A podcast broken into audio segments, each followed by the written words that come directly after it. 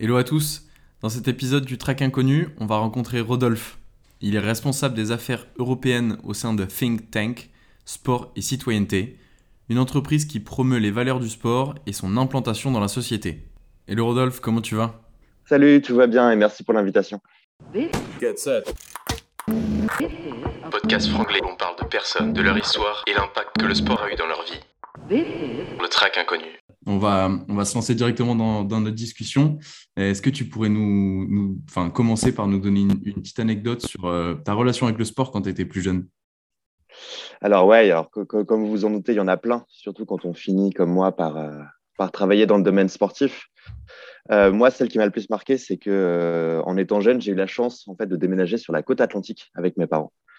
Et en fait, ça a totalement changé euh, ma manière de voir le sport et les activités sportives, puisque euh, en fait, je suis parti sur les sports marins, notamment le surf, la voile, euh, parce que bah, aussi mes parents m'ont dit on habite près de la mer maintenant, auprès de l'océan en tout cas, et il faut aussi profiter de, de, cette chance-là.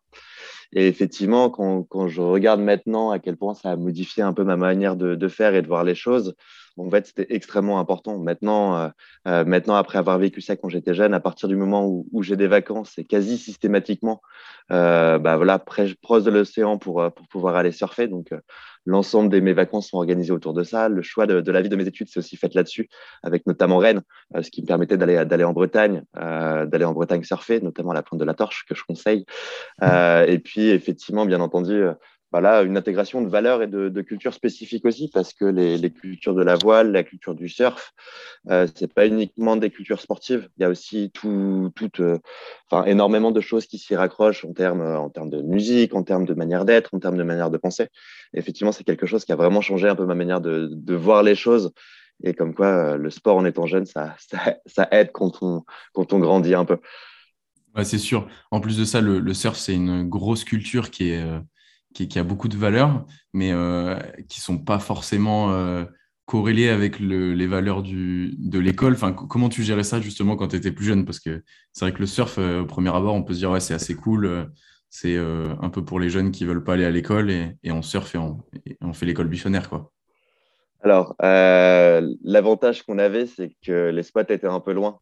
Mais oui, sinon, c'est une c'est une vraie question. Bah, écoute, euh, effectivement, c'est aussi par les, euh, on va dire par les, par les autres personnes que j'ai rencontrées par les autres activités sportives que j'avais. Il n'y avait pas que le surf.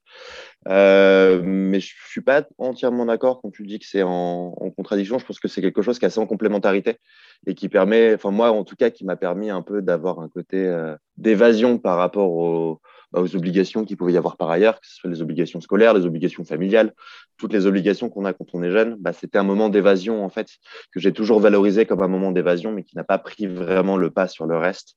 Euh, et voilà vraiment un truc qui s'est construit en complémentarité avec euh, avec ma construction personnelle pour le pour le coup et par la suite.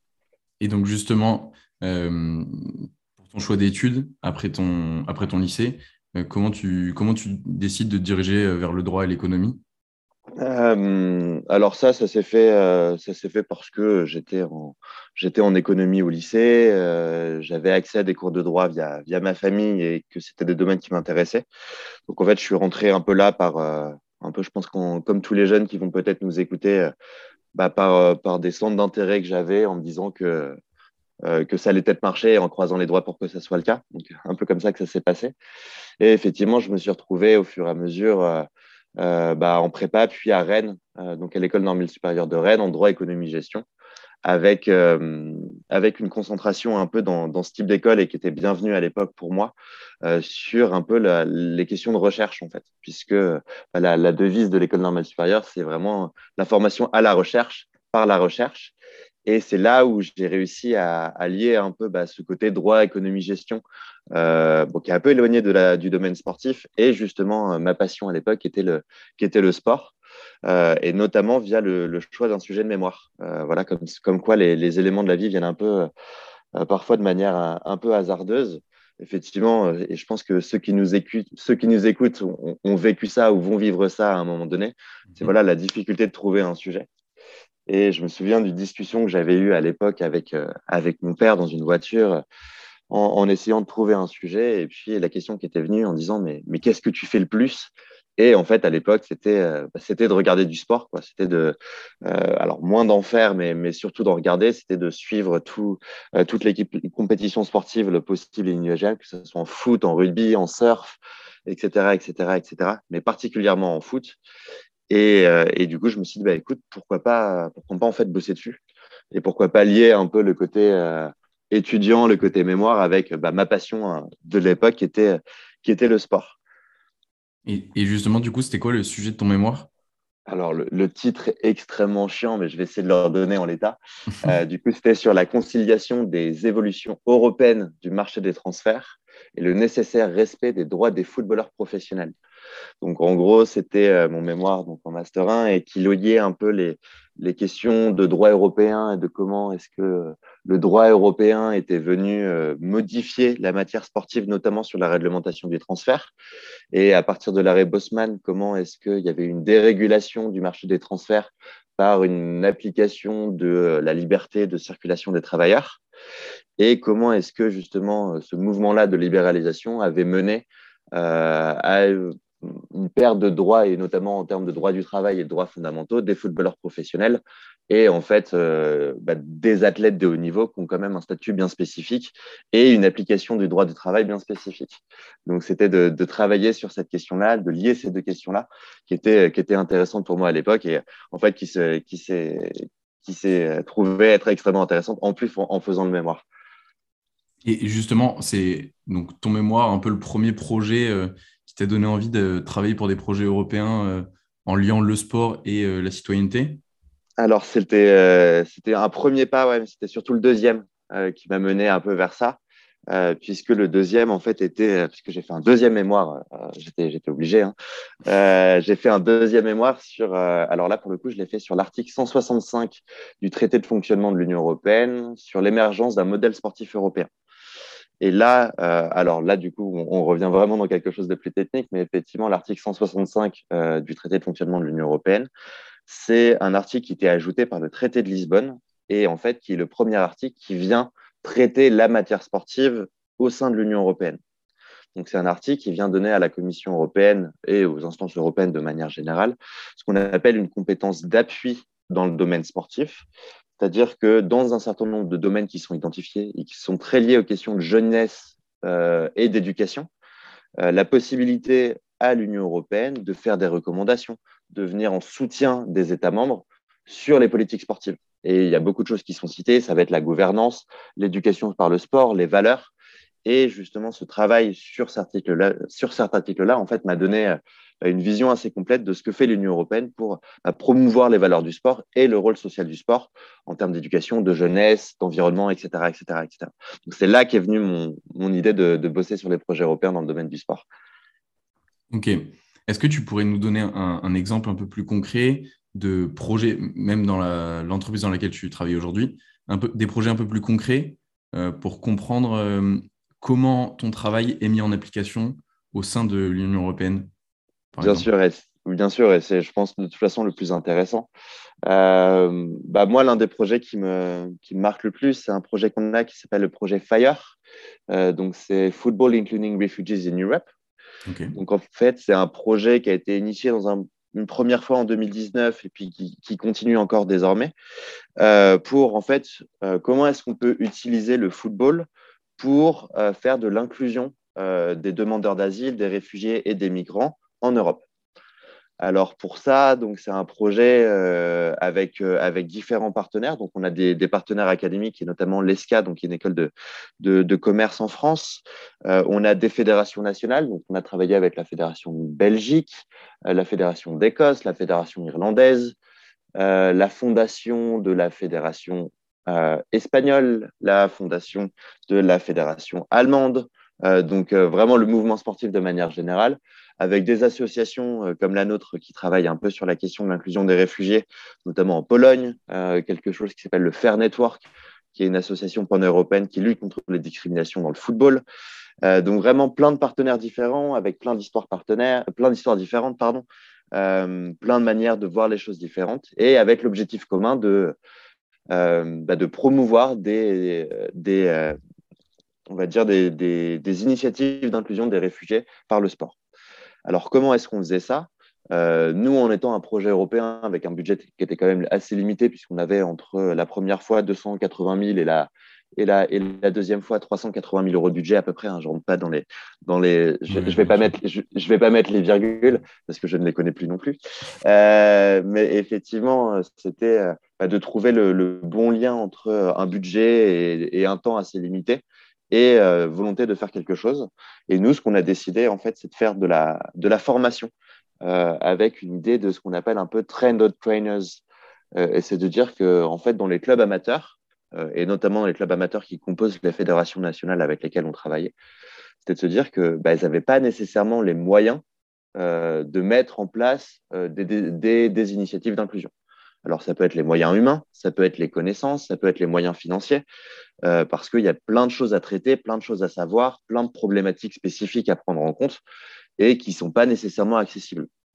Et nous, notre objectif, c'était de créer un MOOC bah, qui est librement accessible, qui est gratuit, qui est en anglais, euh, pour en fait que euh, ces euh, bah, représentants des, clubs amateurs puissent faire le MOOC et se dire que bah, s'ils veulent mener leur démarche d'inclusion, bah, qu'est-ce qu'un réfugié, qu'est-ce qu'un demandeur d'asile, qu'est-ce qu'un migrant, quelles sont les définitions juridiques associées, comment est-ce qu'on trouve des financements, quels sont les types d'initiatives qu'on peut mettre en place, quels sont les types de programmes, comment est-ce qu'on communique.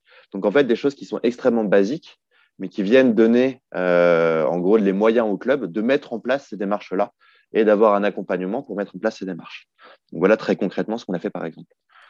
Mais c'est trop bien. Et justement, est-ce que euh, à la suite de ce projet, euh, ou et même pendant, est-ce que les clubs, les associations, elles ont des réticences euh, à justement utiliser ce MOOC ou est-ce que derrière, vous voyez l'impact que ça peut avoir sur ce projet? Alors, les réticences qu'il peut y avoir, il y en a bien sûr, hein, c'est des barrières, des réticences qui sont liées à des questions de temps, de, ressources humaines. On sait que euh, bah, c'est une situation qui est vraie dans tous les sports qui est, euh, et qui est bon, un peu plus facile dans le football parce qu'il est, il est plus développé, mais il faut imaginer la, situation dans notre sport aussi. Voilà, avec un, un, fonctionnement uniquement avec des bénévoles qui font ça sur leur temps libre, euh, avec des, structures qui ne sont pas nécessairement professionnelles, etc. Donc euh, voilà, ça demande beaucoup de temps, ça demande beaucoup d'engagement qu'ils n'ont pas nécessairement. Donc voilà, là, c'était des, des, premières choses. Il y a un coût aussi qui est associé.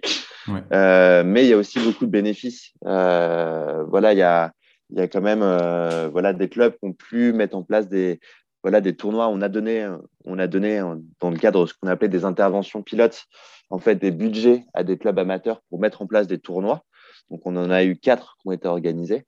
Et ce qui a permis, euh, par exemple, de mettre en place des conférences qui liaient bah, justement des, euh, euh, des, personnes en situation, de, en situation difficile, donc des réfugiés, des demandeurs d'asile ou des migrants, avec les communautés locales, de, faire, de faire rencontrer ces personnes-là, de créer des tournois où les gens jouaient ensemble, etc. etc., etc. Donc, il y a eu un impact alors qui était certes limité parce qu'on restait sur un petit projet et on essaie d'avoir un impact plus sur le long terme avec des gens qui utilisent le MOOC. Pour l'instant, mhm. on a une centaine de personnes qui l'ont utilisé. Mais euh, même si c'est un impact limité, on est quand même content du nombre de personnes. On avait fait le calcul. On a touché directement et euh, touché directement. On a touché au moins 1500 personnes avec nos activités sur un projet de deux ans. Donc après, là, on est encore en cours. Donc, c'est vraiment touché de manière directe. Donc, euh, bon, ce n'est pas, pas des chiffres qui sont énormes, mais après, il faut prendre en compte les personnes qu'on touche de manière indirectement et avec des outils qui sont toujours en ligne actuellement. Ok, c'est hyper cool. Et ça veut dire que euh, vous traitez pas uniquement de certains sujets, c'est-à-dire que vous pouvez avoir plusieurs projets euh, en même temps sur des thématiques qui sont différentes. Parce que aujourd'hui, ça peut être un sujet de société et d'inclusion pour euh, les réfugiés, par exemple, mais ça peut aussi être euh, des sujets euh, liés à, l'écologie et, les événements et l'impact des événements eh ben, tu vois, c'est l'exemple parfait que tu prends là. Et en plus, ça avait même été préparé en amont, donc je te remercie. c'est effectivement faire le lien avec la première question que tu m'as posée. Tu vois, le, comment le sport a pu avoir de l'influence sur, bah, sur ma vie personnelle, sur ma vie professionnelle, et notamment la question du surf. Euh, si tu veux, quand je suis arrivé à Sport et Citoyenneté, donc c'était en décembre, enfin, les premiers entretiens que j'ai eus et les premières discussions que j'ai eues après avoir eu le poste, c'était en décembre 2020. Euh, et en fait, je suis arrivé en disant à mon, mon directeur général que euh, le projet que je voulais absolument, absolument monter et que je voulais absolument faire, c'était un projet sur l'éducation à l'environnement par le sport et notamment dans les sports marins. Euh, parce que moi, j'étais vachement proche des questions justement de voile, de surf, etc. Et euh, je lui ai dit directement que je voulais monter un projet sur euh, comment est-ce qu'on peut utiliser les sports nautiques pour faire de l'éveil environnemental pour les jeunes et pour la jeunesse qui pratiquent ces sports-là, à la fois au quotidien quand ils, habitent près de la mer et près de l'océan, et aussi plus sur bah, des, cadres touristiques, par exemple, quand ils viennent là, et comment est-ce qu'on peut utiliser bah, ces sessions-là ou ces moments-là pour pas uniquement faire du sport, mais aussi dire que bah, voilà, la, plage, la plage est un environnement, euh, que ce soit en surf, en voile, en plongée sous-marine, en kayak, etc., etc. De dire que bah, y, a des, y a des aspects environnementaux à prendre en compte, qu'il faut protéger l'environnement, que la plage est un écosystème, euh, qu'on ne peut pas pratiquer ces sports-là si on n'a pas de conscience environnementale, parce que c'est une réalité aussi.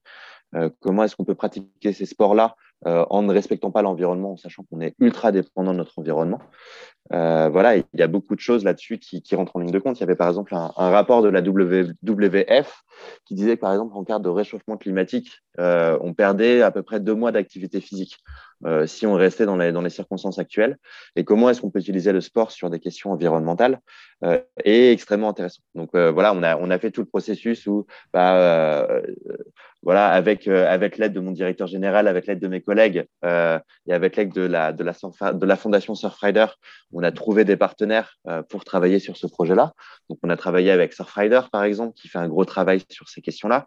On a travaillé avec une association européenne d'éducateurs, euh, d'éducateurs scientifiques dans le domaine marin, avec un club de surf au Portugal, euh, avec la Ligue de voile en Normandie, par exemple, puis avec plein d'autres acteurs comme ça pour euh, bah, créer un projet qui était centré autour de créer une méthodologie d'éveil environnemental pour la jeunesse euh, et, ensuite de l'application de cette méthodologie dans quatre interventions pilotes, qui étaient quatre clubs amateurs ou en tout cas quatre structures sportives qu'on avait, euh, qu'on avait identifiées et qu'on avait sélectionnées. Et bon, malheureusement, bon, le, projet n'a pas, pas été sélectionné, donc on l'a redéposé et on espère qu'il soit sélectionné euh, l'année prochaine et qu'on ait une bonne note par la Commission européenne. D'accord. Juste pour clarifier, pour, pour être sûr, c'est des projets qui sont présentés à une commission et si la commission, euh, donc ensuite la commission choisit euh, plusieurs ou un projet euh, pour qu'il soit applicable, c'est ça? Alors, c'est nous, on fonctionne dans le cadre, et effectivement, j'aurais peut-être dû commencer par là, mais ce n'était pas nécessairement le plus intéressant. En fait, on fonctionne dans le cadre de projets européens. Alors, comme je vous l'ai dit, j'ai mentionné un peu plus tôt l'article 165 du TFE. Et en fait, cet article-là, il va donner la compétence à l'Union européenne d'avoir des programmes de financement dans le domaine du sport. Et euh, je pense que tous nos auditeurs ont, entendu parler du programme Erasmus, qui concerne l'éducation et la jeunesse. Eh bien, dans Erasmus, il y a une partie spécifique qui concerne le domaine sportif. Euh, donc, c'est les programmes qui s'appellent Erasmus, Erasmus Sport avec une dimension sportive. Et dans ce cadre-là, euh, il y a différents instruments qu'on peut mobiliser pour créer des projets. Donc, c'est créer des projets avec plusieurs partenaires dans le cadre euh, bah, de, thématiques et de valeurs qui sont identifiées par l'Union européenne et par les États membres. Donc, notamment, il y a sport et inclusion, éducation par le sport, euh, promotion des valeurs du sport, il y a des questions environnementales, des questions numériques, etc. etc. Et du coup, notre objectif, nous, c'est de créer des projets qui sont à la fois en lien avec nos valeurs et avec, euh, on va dire, nos centres d'intérêt, et de les faire rentrer dans les cases de l'Union européenne là-dessus. Donc après, c'est des projets qui sont déposés euh, et qui sont évalués de manière indépendante par, par un organisme euh, qui, qui, est une agence exécutive de l'Union européenne. Donc il y a des évaluateurs indépendants qui viennent et qui traitent l'ensemble de ces subventions-là. Donc là, il y a à peu près 500, entre 500 et 600 dossiers qui sont, qui sont donnés, en tout cas sur l'instrument que, nous on mobilise. Il y a à peu près 500, entre 500 et 600 dossiers qui sont, euh, qui sont, euh, qui sont soumis avec une centaine de dossiers qui sont, qui sont sélectionnés à la fin. Ok. Donc, c'est quand même des grosses instances avec euh, beaucoup de structures académiques à, mettre en place pour chaque projet, du coup. C'est ça. Alors, il y a, plein de projets différents et en fait, il y a, autant de, autant de projets que de, personnes qui veulent les soumettre. Euh, il y en a qui vont mettre en avant des aspects académiques, il y en a, d'autres qui vont mettre en avant que des aspects sportifs avec des grosses fédérations, etc. Il y a des projets plus petits avec des plus petites associations. Donc, euh, donc il y a vraiment une variété énorme de différents projets. Et en fait, tous ces projets, euh, et pour en avoir vu beaucoup, traitent quasiment en intégralité de sujets trop cool. C'est vraiment euh, extrêmement rafraîchissant et extrêmement euh, cool de voir tous ces projets parce que ils sont généralement tous très intéressants sur des projets, sur des sujets trop cool, avec un impact qui est généralement voilà, qui n'est est pas toujours le même, qui n'est pas toujours très important, mais au moins une volonté d'avoir de l'impact sur les jeunes, sur la matière sportive, sur les infrastructures sportives, sur la gouvernance, sur l'environnement, etc., etc. Donc, euh, des sujets qui sont généralement assez proches, en tout cas, de ce que moi je pense et de ce que moi je défends euh, professionnellement parlant et, personnellement parlant. Ouais, bah oui. Et justement, je, voulais qu'on, je, voulais un peu rebondir sur, euh, ce que tu disais tout à l'heure et par rapport au fait que tu regardais beaucoup de, foot et toutes compétitions sportives quand tu étais plus jeune, et aussi le lien avec ta relation avec euh, le sport euh, outdoor, donc la nature, euh, l'océan. On, en a un peu discuté, mais j'aimerais bien avoir ton point de vue sur, aujourd'hui, est-ce qu'on peut accepter le, fait qu'on qu'on fasse des, événements sportifs comme les JO dans des pays où la conscience écologique n'est pas forcément prise en compte? T'en penses quoi par rapport à ça? C'est assez, vaste, hein, mais euh, j'aimerais bien avoir ton point de vue. Ouais. Ouais, c'est une question, c'est une question qui est très difficile. Au-delà d'être vaste, elle, est très difficile parce qu'il y a la question environnementale, mais aussi il y a les questions sociales. Et je pense que le meilleur exemple qu'on peut donner, c'est euh, l'exemple maintenant de la, de la, Coupe du Monde au Qatar en 2022, par exemple. Euh, avec bah, de la situation sociale des travailleurs migrants qui ont été faire les stades là-bas euh, et, et, dont on a beaucoup entendu parler avec des prises de position un peu différentes en, en, en fonction des acteurs, mais, mais une condamnation quasi unanime un peu des, des conditions de travail sur place. Euh, la situation, bien sûr, environnementale avec alors, euh, la Coupe du Monde, euh, enfin, l'organisation de la Coupe du Monde et la FIFA qui mettent en avant, par exemple, une Coupe du Monde éco-responsable parce que les stades sont, ont été faits avec des conteneurs recyclés, par exemple, mais on reste sur des stades climatisés au milieu du désert. Mmh. Euh, donc, effectivement, il n'y a pas la. Pour moi, le plus important, c'est de s'éloigner d'une question de jugement et de jugement de valeur parce que parce que c'est pas comme ça qu'on fait nécessairement avancer le débat et qu'on fait avancer les choses. Euh, par exemple, il y, a des arguments qui ont été mis en avant, et notamment par l'Union européenne sur cette question, euh, de, dire que, par exemple, effectivement, depuis qu'il y a eu l'attribution de la Coupe du Monde au Qatar, même si les choses ont été loin d'être parfaites, notamment sur les droits sociaux, il y avait eu un travail de l'Union européenne sur justement la transmission de valeurs et la transmission de normes sociales pour les travailleurs sur place. Donc, que ce n'était pas suffisant et qu'il y avait encore énormément de problèmes et des problèmes extrêmement graves, puisque ça avait lié ça avait, ça avait mené quand même à la, à la mort de travailleurs, ce qui est, ce qui est, ce qui est mm. immensément grave. Euh, mais qu'il y avait eu quand même une transmission bah, d'un certain nombre de normes qui avait permis de manière globale d'améliorer la condition des travailleurs. Donc, effectivement, à chaque fois, il y, a, il y a ces deux éléments à prendre en compte que si ce n'est pas suffisant, que euh, il faut que ça soit pris en compte. Et pareil sur la question environnementale, c'est ce que mettent souvent les instances sportives en avant. Et moi, j'ai vraiment du mal avec ça, j'ai vraiment du mal avec ça de manière personnelle, mais il faut entendre l'argument de dire qu'effectivement, euh, les événements sportifs dans ce cadre-là peuvent être des manières en fait d'améliorer la situation sur place, de faire prendre conscience d'un certain nombre d'éléments et euh, en fait de, euh, de mener à des politiques environnementales, de mener à des politiques sociales dans ces états-là. Alors c'est un argument avec lequel moi je suis pas entièrement d'accord et que je trouve un peu rapide, mais mm. en tout cas, c'est quelque chose qui est mis en avant. Alors après, il y a, toute, il y a, toute, la, il y a toute la société civile aussi qui se, qui se saisit de, de, cette question. Alors il y a nous, en tant que think tank, on travaille un peu sur la question, sur la question de la diplomatie sportive, sur la question des boycotts, euh, où on voit où ce n'est pas nécessairement les choses les plus efficaces. Euh, et puis, encore une fois, la question se pose aussi pour les athlètes, qui sont une partie prenante à prendre en compte. Est-ce qu'on doit sanctionner les athlètes euh, qui euh, bah, justement travaillent euh, pendant l'ensemble de leur carrière pour faire ces, pour faire ces compétitions-là, que ce soit les JO par exemple, que ce soit les Coupes du Monde. Est-ce que c'est les athlètes qui doivent partir de problèmes de gouvernance ou de choix dont ils ont absolument pas, sur lesquels ils n'ont absolument pas la main? Est-ce que c'est vraiment aux athlètes de pâtir de cette situation? Encore une fois, la question est ouverte et moi je pense que non. Donc, euh, effectivement, plus qu'une question vague, c'est une, plus qu'une question vaste, c'est une question qui est complexe mmh. euh, et qui doit être traitée pour moi au fur et à mesure. Parce que tu, tu penses qu'on a tous notre, enfin, on a tous notre part à jouer dans, dans, cette problématique. Parce qu'au final, euh, celui qui organise, celui, l'athlète qui, qui, participe, mais aussi celui qui regarde, on, on est tous, enfin, on est tous impactés et on impacte aussi ce, ce secteur. Ouais, je suis entièrement d'accord et c'est par exemple ce que fait, on en a discuté, j'ai eu l'occasion dans, plusieurs réunions et notamment, à, bah, justement, tu vois, on fait, un, on fait un projet sur cette question qui est un, projet sur euh, la création d'une charte sociale pour les événements sportifs en Europe qui mhm. prend en compte un peu cette dimension de droit des athlètes, d'environnement, de questions sociales, d'héritage, euh, de liens avec l'économie locale, etc., etc. Et dans ce cadre-là, on a par exemple des discussions avec euh, Paris 2024 euh, et Paris 2024, par exemple, mettait en avant que euh, bah, ils avaient, euh, pour la mise en place des jeux, ils avaient quand même consulté beaucoup de parties prenantes, consulté le public, consulté beaucoup de choses pour justement savoir quels étaient les, les, éléments les plus importants pour bah, les communautés locales, les communautés parisiennes ou l'économie locale ou les différents acteurs qui allaient être impliqués, etc., etc.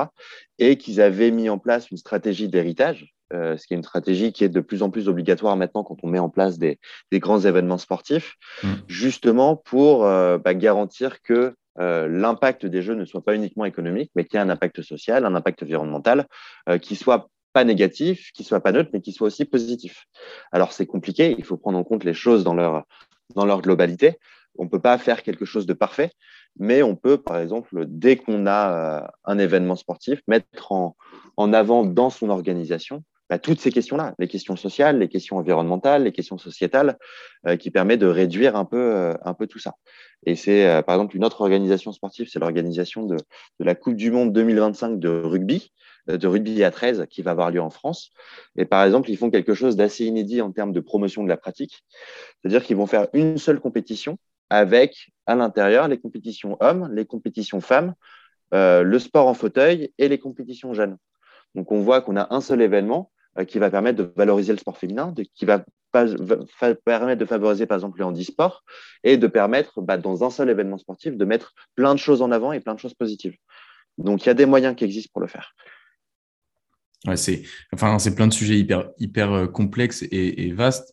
Et, euh, et, je vais juste revenir sur un peu une, partie un peu plus douce, mais c'est qu'en fait, aujourd'hui, le sport, on peut transmettre énormément de valeur et, faire changer euh, beaucoup de choses. Toi, c'est une volonté que, tu as au quotidien, euh, que, tu veux transmettre et c'est l'impact que tu vas avoir? Euh, Oui, oui, oui, c'est l'impact, c'est la volonté de notre think tank, c'est-à-dire que de transmission et d'utilisation des valeurs du sport. Alors après, il y, a, beaucoup de travaux qui ont été réalisés justement sur, euh, sur qu'est-ce que sont les valeurs du sport, comment est-ce qu'elles peuvent être mises en avant, quelles sont ces valeurs-là. Effectivement, on se rend compte aussi que bah, les valeurs du sport, c'est les valeurs que la société choisit d'y mettre. Mmh. Euh, et qu'on peut développer des modèles sportifs un peu différents, qu'on peut développer des choses dans le sport qui sont un peu différentes. Voilà, il y a beaucoup de concentration sur, euh, et, on en a parlé ensemble à plusieurs occasions, hein, de, du côté extrêmement économique du sport qui vient prendre un peu le pas et qui vient donner une mauvaise image de ce qu'est le sport, alors qu'encore une fois, 90% ou 95% de la pratique, c'est de la pratique amateur, avec, euh, avec des bénévoles, avec des gens comme, euh, comme toi, comme moi, comme, comme nos auditeurs, euh, qui, qui participent à des activités sportives, qui mettent en avant des choses. Effectivement, c'est bien faire la différence entre les différents niveaux sportifs et euh, et des différentes valeurs qu'il y a dans chacun de ces niveaux-là, parce que le travail n'est pas le même dans chacun. Donc c'est une question un peu difficile parce que bah, nos activités sont différentes en fonction des thématiques et aussi en fonction des personnes à qui on s'adresse. Et, justement, par rapport aux, jeunes, est-ce que tu aurais euh, des petits tips euh, sur un jeune qui, fait du sport au niveau amateur et, qui, est, qui, est pris par ces sujets de société liés au sport? Est-ce qu'il y a des projets dans lesquels il pourrait se lancer? Ou faire faire partie de certains projets pour avoir euh, lui aussi amené son impact? Alors, euh, c'est alors il, faut que, il faut que je retrouve des trucs. Je sais que c'est hyper vaste, mais je voulais dire, euh, est-ce que tu vois par exemple un jeune qui est dans ses études, comment il peut se dire aujourd'hui, bah tiens, je, vais travailler pour des projets européens pour moi aussi mettre ma patte à l'édifice? C'est ça. Bah, il y a plein de choses. Il y a déjà, le, par exemple, il y a. Alors, je, ne me souviens plus des termes exacts, mais euh, euh, il y a, il me semble, avec euh, Paris 2024, il y a quelque chose qui a été fait en lien avec le service civique, qui permet, par exemple, d'avoir des, d'avoir des services civiques, donc qui concernent, par exemple, les publics étudiants, qui vont dans des structures sportives des structures associatives sportives. Dans Asport et Citoyenneté, par exemple, dans notre think tank, on a des services civiques qui viennent, qui viennent nous accompagner sur un certain nombre de missions et de tâches sur ces questions justement de valeurs sportives, d'éducation par le sport. donc, il y, a des, systèmes qui existent. Il y a aussi des, organisations européennes de la jeunesse, notamment il y en a qui s'appellent Youth, par exemple, où il y a des ambassadeurs y a des ambassadeurs, jeunesse pour le CIO. Donc, il y, a, plein de petits trucs qui existent comme ça. Nous, on a un projet, par exemple, qui s'appelle le projet, qui s'appelle le projet SSD et qui fait le lien entre, euh, en gros, le, les grands objectifs de développement durable de l'ONU et la matière sportive. Et par exemple, nous, on avait lancé un, appel à manifestation d'intérêt pour sélectionner six jeunes. Euh, alors, six jeunes pour en fait des workshops, des activités pour voilà, sport et valeurs, sport environnement, sport et ODD. Euh, donc, avec deux sessions, une, session, qui est organisée en, en, mai à Dakar, où on emmène six jeunes Français à Dakar et chaque partenaire européen euh, emmène six jeunes aussi. Donc, on aura une représentation un peu, un peu internationale pour travailler ensemble et travailler ces questions des valeurs. Et après, une deuxième session qui est organisée à Tokyo de la même manière pour travailler les valeurs de l'olympisme euh, autour, des, autour des Jeux de Tokyo, ou en tout cas quand ils avaient, après, les, après que les Jeux de Tokyo aient eu lieu, parce que le, le premier programme devait être en, en 2020, mais avec le Covid, il n'a pas eu lieu, donc il a été repoussé un peu. Mais voilà, donc il y a dans les projets européens, des fois, on recrute des jeunes et, ça arrive. Il y a les services civiques qui existent, il y a des organisations, euh, organisations européennes qui existent là-dessus aussi. Et par exemple, c'est tout bête, mais euh, dans le club local, voilà, euh, on peut être bénévole, un jeune peut choisir d'être bénévole dans son club local, peut choisir d'aller dans des associations qui sont autour de chez lui et qui travaillent ces questions-là parce que ces, associations, elles existent. Il faut, après, il faut réussir à les trouver.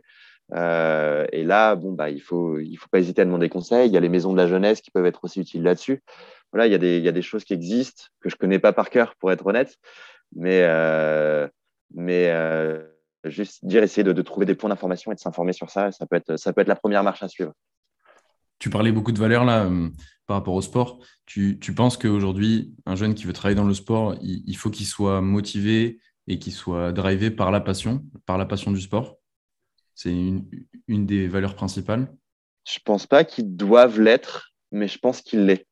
Euh, je pense que quand on veut travailler dans le, domaine sportif, euh, quand on veut travailler dans ces, domaines-là, c'est des métiers passion en fait. C'est effectivement un peu difficile parce que, enfin, un peu difficile. C'est en tout cas moi la réalité que je vois dans, dans mes collègues, etc. Oui, c'est des métiers passion parce que bah, c'est des domaines bien spécifiques. Euh, c'est des domaines qui ne sont pas nécessairement accessibles aussi, euh, qui, où il y a beaucoup de demandes et pas beaucoup mmh. d'offres, euh, où il faut se donner à fond. Et effectivement, moi, je pense que c'est, en tout cas, ça a été le cas pour moi, effectivement, des métiers passion où il y a une passion pour le sport de manière générale. Alors après, il peut y avoir autant de passion pour le sport que de personnes différentes. Ça peut être pour un sport en particulier, ça peut être pour ce qu'il représente, ça peut être pour les valeurs, ça peut être pour la pratique, etc., etc., etc. Et après, il y a plein de sports associés. Il y a, il y a l'enseignement, il, y a, il y a la partie STAPS, il y a la partie euh, bah, projet comme moi je le fais, il y a la partie travailler dans, le, dans les organisations sportives, dans les entreprises qui traitent du domaine sportif, etc. Donc il y a aussi beaucoup de choses à faire euh, qui peuvent être différentes en fonction des personnes. Merci pour ton point de vue, Rodolphe. On, arrive un peu sur, euh, sur la fin du, du, podcast et de notre échange. J'aimerais bien du coup finir par un peu cette question fameuse, c'est est-ce que tu aurais un livre à conseiller? Qui a eu un impact sur toi Alors, alors du coup, j'ai choisi, alors il y en a plein, hein, mais j'ai choisi moi d'en rattacher un au sujet parce que c'est un, un, ouvrage que j'avais étudié dans le cadre de mon mémoire, de mon premier mémoire, et qui m'avait permis un peu de, de comprendre et de sortir un peu de la logique euh, que j'avais du sport, qui était un peu sport business, etc. à l'époque. Et c'est un ouvrage qui s'appelle Le sport et ses valeurs, euh, qui est un ouvrage qui a été euh, donc édité par Michael Attali, qui est un directeur de laboratoire, qui est un laboratoire VIPS, qui est à Rennes. Donc, c'est un laboratoire valeurs, innovation, politique, socialisation et sport. Donc, c'est un ouvrage universitaire où il y a par exemple, bah, il y a par exemple Tony Chaperon, qu'on connaît bien, qui est, un, qui, est, qui est un arbitre de foot, mmh. euh, qui, qui, a fait une contribution à l'intérieur. Et du coup, c'est un, un, ouvrage qui, qui vient décrire un peu le sport comme un phénomène social, euh, qui vient mettre en avant différentes contributions de différents auteurs universitaires et qui vient mettre le lien un peu euh, entre sport et valeur, qui vient questionner la, perception courante du sport euh, comme, une activité intrinsèquement bénéfique et vertueuse, par exemple. voilà, c'est vraiment quelque chose qui, interroge le sport, qui interroge le sport et les valeurs, et qui m'avait vraiment permis de, comprendre un peu plus et de comprendre un peu mieux euh, voilà, comment est-ce qu'on devait comprendre le sport et comment est-ce qu'on pouvait comprendre le sport dans notre société. Et en plus, ce qui était, ce qui était marrant, c'est que j'avais lu ce bouquin un peu, un peu au, hasard et pour mon mémoire, et en fait, je me suis retrouvé euh, bah, dans, mon, dans mon travail actuel à bosser avec certains des, des, chercheurs qui avaient fait des contributions dans cet ouvrage. Donc, euh, pour moi, ça m'a fait, fait d'autant plus marrer maintenant euh, que, que j'ai l'occasion de travailler avec ces personnes-là et d'en discuter, discuter en direct après avoir lu leur, lu leur ouvrage quand j'avais c'était en 2014, donc euh, quand j'avais quand j'avais 22 ans, quoi. Et, ton point de vue, il, il, évolue encore aujourd'hui en travaillant avec ces personnes-là? Oui, euh, oui, oui, il évolue encore parce que parce qu'on découvre de nouvelles choses. Alors, il n'évolue pas sur le, le, fait de dire que le sport a des valeurs et qu'il faut défendre les valeurs du sport, mais il évolue sur les manières de le faire. il évolue sur qu'est-ce qu'on défend. Voilà, par exemple, bah, c'est l'exemple que je disais. Avant, j'avais pas la même conscience environnementale que j'ai maintenant. Et du coup, tu, la, question des événements sportifs, euh, la question de, l'impact environnemental des événements sportifs n'est pas du tout la même maintenant pour moi qu'elle ne l'était euh, qu'elle ne l'était à l'époque, par exemple. Donc oui, euh, et, je pense que si on doit finir sur un conseil, effectivement, garder la possibilité d'évoluer sur, sur tout ça parce que on n'arrête pas d'apprendre, on n'arrête pas de grandir sur ces sujets-là et, et, et c'est aussi ça qui permet de, bah, de faire avancer les choses et de, de, trouver, euh, de trouver un peu son impact euh, dans le domaine sportif, en tout cas de mon côté. C'est de, garder l'esprit ouvert et de, et, de travailler avec des gens qui viennent, euh, on va dire, qui viennent vous aider à mieux comprendre ce qu'est ce que, ce qu'est le sport et ce à quoi il peut être utile. c'est clair. Tu fais un très beau lien avec, même dans la pratique sportive, il faut rester ouvert pour, pour s'améliorer. Hein. Exactement. Les, pratiques évoluent et, c'est comme ça qu'on s'améliore aussi, même au niveau amateur. Exactement. Merci beaucoup, Rodolphe. Vraiment, c'était un, plaisir de pouvoir échanger euh, avec toi sur cette partie qui est peut-être un peu plus académique euh, sur les projets du, sport. Du coup, si, on, veut retrouver tes projets et tous les projets euh, qui gravitent un petit peu autour du sport et de la société, c'est sur le site directement de Sport et Société? De Sport et Citoyenneté. Euh, effectivement, euh, vous allez sur, vous tapez sport et citoyenneté et vous allez avoir accès à, à notre site internet euh, et puis vous aurez accès à, à, différents éléments et on a on a un système d'adhésion aussi qui nous donne qui donne accès à des à des publications, à des revues qu'on publie. On publie une revue tous les quatre mois sur un sujet différent. Donc là, on, on est en train de travailler sur notre 53e, donc on commence à en avoir pas mal. Donc effectivement, on a beaucoup de contenu sur, euh, sur le sport et ce, que, ce, que, ce, que, ce à quoi peut être euh, utile le sport dans notre société. Donc euh, n'hésitez pas à aller sur effectivement notre site Sport et Citoyenneté et, à regarder si ça peut vous intéresser. Trop cool. Merci beaucoup Rodolphe. Avec plaisir. Ciao. N'hésitez pas à vous abonner au podcast, à le partager autour de vous et à le noter sur toutes les plateformes d'écoute. Ciao